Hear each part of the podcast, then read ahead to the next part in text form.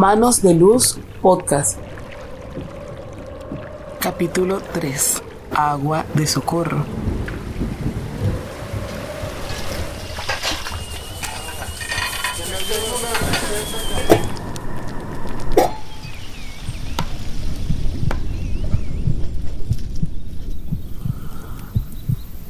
Vamos a reconocer una de las reservas naturales más hermosas que hay en Buenaventura, la Reserva Natural de San Cipriano. Desde Buenaventura para llegar hacia la reserva, que comienza llegando a Córdoba, corregimiento Buenaventura. En Córdoba, la particularidad que encuentras son un medio de transporte que se llaman brujitas,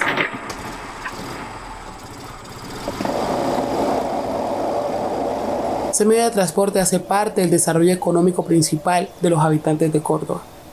A través de la vía férrea, pasas por diferentes puentes, recorriendo toda la comunidad y adentrándote a una selva con su oxígeno natural intacto. Llegamos a la reserva donde también una gran cantidad de comunidad nos recibe a de su gastronomía, sus músicas. Recorremos nueve zonas de ríos en el cual se pueden tener acceso en los cuales se puede adentrar y ver, por ejemplo, mariposas y diversidad de forma de, de piedras, de playas, en las cuales se puede disfrutar de la naturaleza.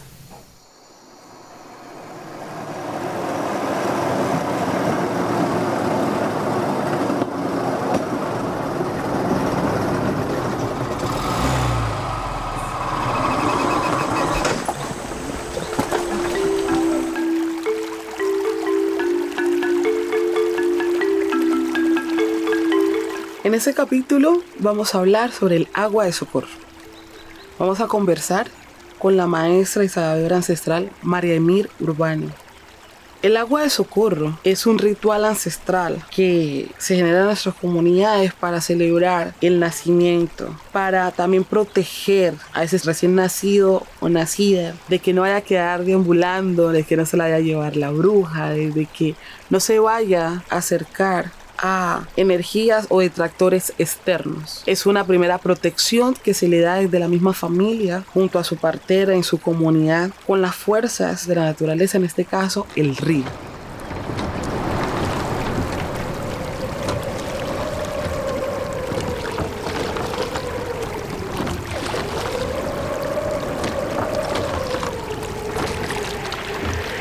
Hola, eh, estamos aquí desde la Reserva Natural San Cipriano en Buenaventura, aquí al pie del río, con una zona verde muy linda que nos acompaña con, unos, con unas aves preciosas que dibujan todo este paisaje en la memoria y la compañía de la sabedora María Emil Urbano.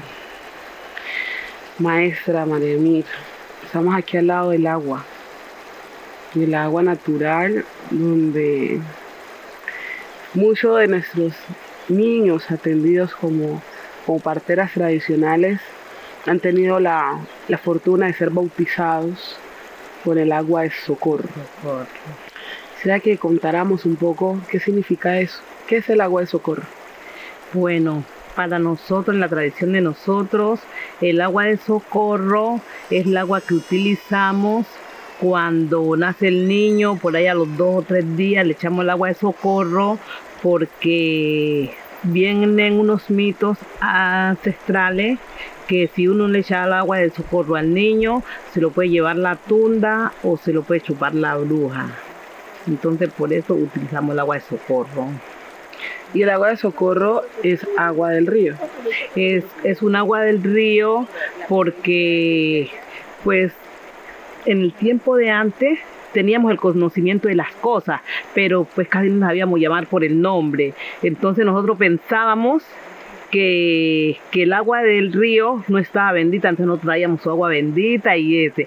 Pero ahorita ya tenemos el conocimiento que toda la tierra, toda el agua es bendita, entonces uno va al río y saca su agua de allí y bautiza a tu niño, le echa agua de socorro, donde está el padrino, está la madrina, con un platillo y un trapo blanco. Entonces le van echando la agüita al niño, van rezando y ahora si la agüita está cayendo, entonces la toma los padrinos, quieren los dos o uno solo. Yo le recuerdo mucho con mi hijo. eh, de hecho, los padrinos siempre son como los más cercanos, sean hermanos del papá o la mamá, que son los que bautizan, pero es un ritual que es un ritual ancestral, ¿no? Ancestral, sí. que a pesar de que llegó la colonización, la Iglesia Católica y llega a mencionarnos del bautizo, ¿no? De San Juan y Sí. entonces el agua bendita, sabemos que igual venía del río, Venía del que río. Jesús se bautizó en, el río. El río Jordán. Entonces también viene como de, de- de esas memorias, pero en el caso de las comunidades negras es que la partera genera que sea la familia la que La de esa bendición. Sí, y la familia, más que todo en la familia, y eh, que sea una persona adulta, que sea una persona adulta, y si son un matrimonio, que sea de parte y parte. Es el que tiene que estar casado, los padrinos. Los padrinos, los padrinos tienen que ser casados, porque si están solteros, entonces tiene que buscar uno de una parte y otro de otra parte. Solteros ambos. a solteros ambos. De uno de una parte y otro de otra, porque pues en el mito de nosotros, en la tradición de nosotros, no se aceptan que sean dos personas que estén, nosotros decimos, en el orden de nosotros, el de nosotros popular decimos mancebado. Eso, Mancebado. mancebado. Entonces ya estando casado es diferente que estar mancebado, que es una unión libre que hicimos ahora.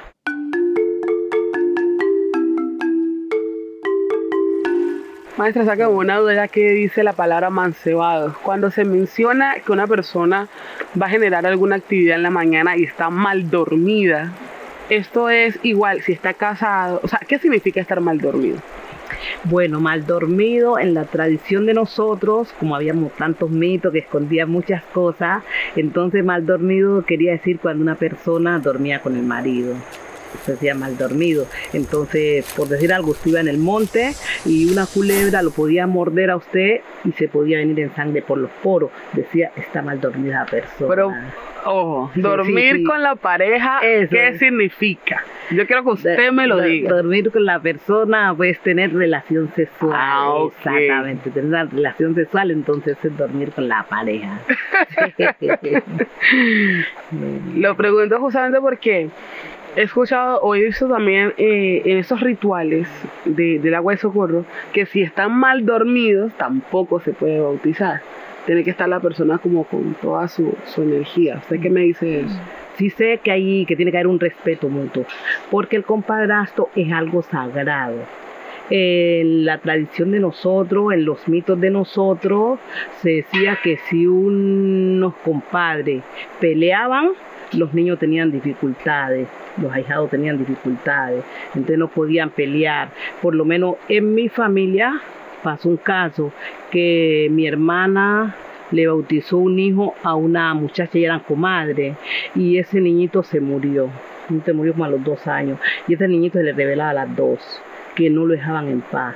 Tuvieron ella que hacer las paces para que el niñito pudiera descansar. Wow. Entonces, pues, eso yo sigo con esa tradición y este, y miro que, que el compadrastro es muy respetado, muy respetado. ¿Y usted siente que hasta ahora se mantiene esa tradición del respeto del compadrazgo? Bueno, yo pienso que ahora, no todo el tiempo, pero se ha perdido.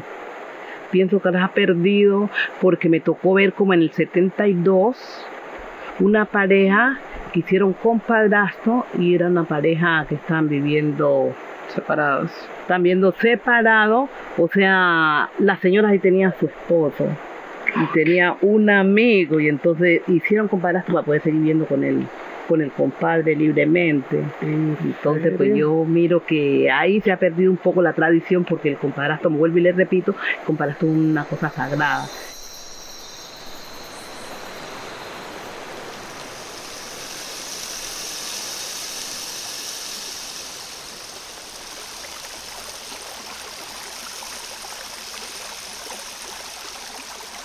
Desde los palenques de la llegada de los colonizados, nuestras comunidades africanas a territorios del Pacífico, siguieron cultivando sus rituales alrededor de mantener a su comunidad.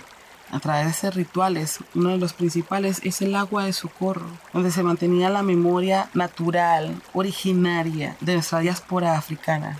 Durante este ritual se celebran los meaos, donde se llama al compadre y a la comadre a celebrar, a proteger y a resguardar la energía de ese recién nacido o nacida.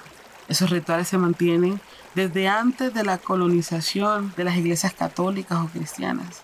Son rituales de principio, de la existencia, de las combinaciones multiétnicas. Son rituales primarios de nuestros africanos y de lo que hoy nos mantiene afrodescendientes en el Pacífico colonial.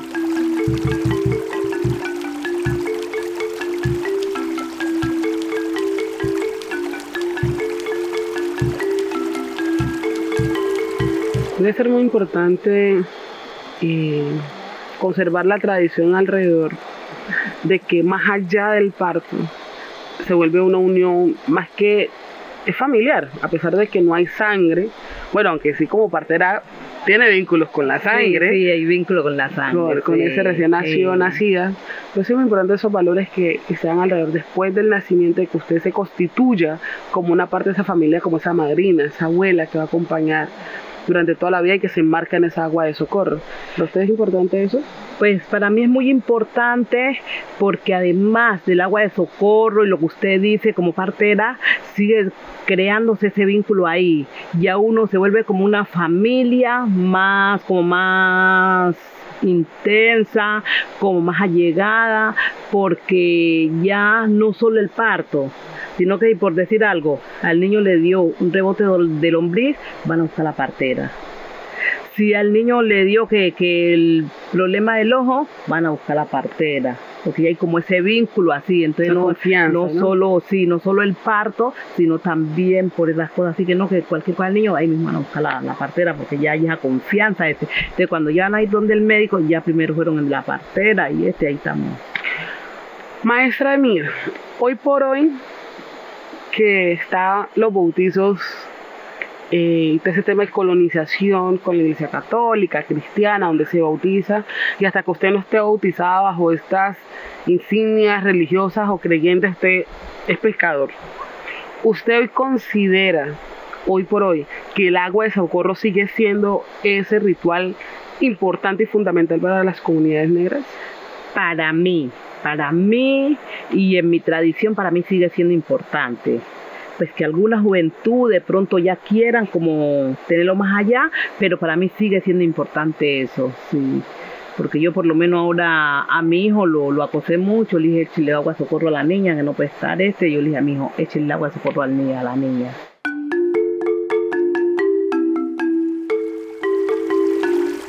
Maestro, una pregunta.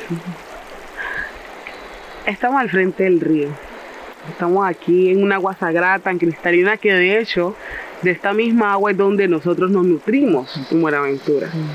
¿Usted cree que esta agua tan natural, tan cristalina, tan pura, tiene menos fuerza que la que adoctrina un sacerdote y la vuelve agua bendita?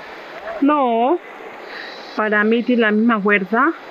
Para mí tiene la misma fuerza porque desde que nosotros nacimos y este ya todo está bendito.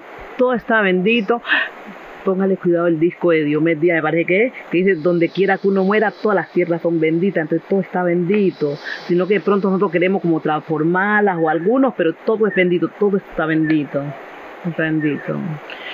Y con esto, maestra, quiero que le dé un mensaje entonces a las futuras generaciones frente a todo este proceso de lo que significa el agua de socorro, de, de creer justamente, darle el valor a los elementos de la tierra, del territorio, de lo que nos constituye, de lo que nos une y nos conforma como familia, como comunidad étnica. ¿Usted qué le diría a todas esas mujeres que van a parir con una partera? No, por lo menos eh, como se está perdiendo la tradición o se está perdiendo por lo que hay, por lo que estamos viviendo ahora, por los por la violencia, por las cosas que uno puede, no puede tener el mismo vínculo, como estamos hablando qué día, no puede uno tener el mismo vínculo ese. Pero yo sí le sigo insistiendo a las, a las parturientas que sigamos con lo propio, sigamos con los propios, que sigamos con su, con su agua de socorro, que sigamos con su bautismo, que sigamos con lo natural. Ahorita yo por lo menos entendí ayer, yo les dije, entierren la placenta. Si no la ahorita la están comprando la placenta, pero no sabemos quién. Entonces les dije, entiérrela porque nosotros enterramos la placenta. Pues yo no acostumbro todavía a sembrarle nada pero siempre la, enterramos bien honda para que los dientes de la niña o del niño le sean tan fuerte. Porque si la dejamos arribita, entonces le salen rápido los dientes y rapidito le dañan los dientes.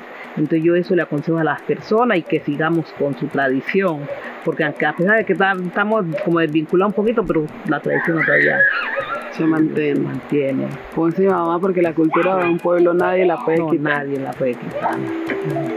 Muchas gracias, maestra. Bueno, gracias a usted.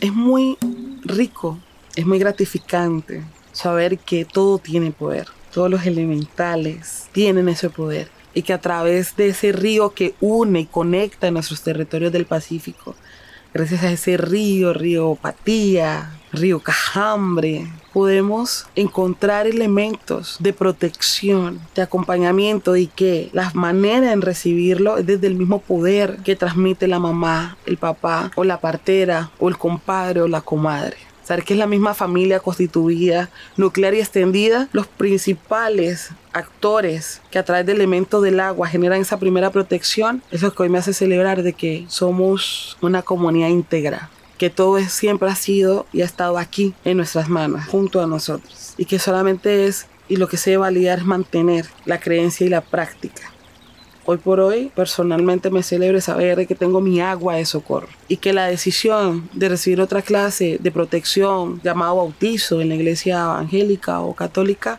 pues ya es una elección. Pero lo que prima inicialmente como perteneciente a mi territorio colectivo negro es que ya tengo mi agua de socorro.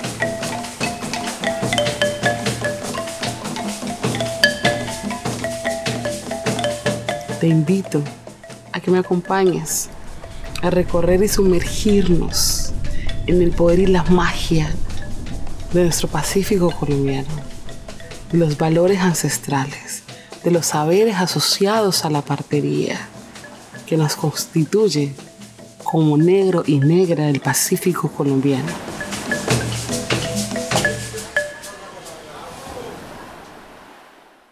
Este podcast documental se produjo y realizó en el marco de la beca Prácticas Creativas de Producción Sonora Digital Podcast. Programa Nacional de Estímulos. Ministerio de Cultura.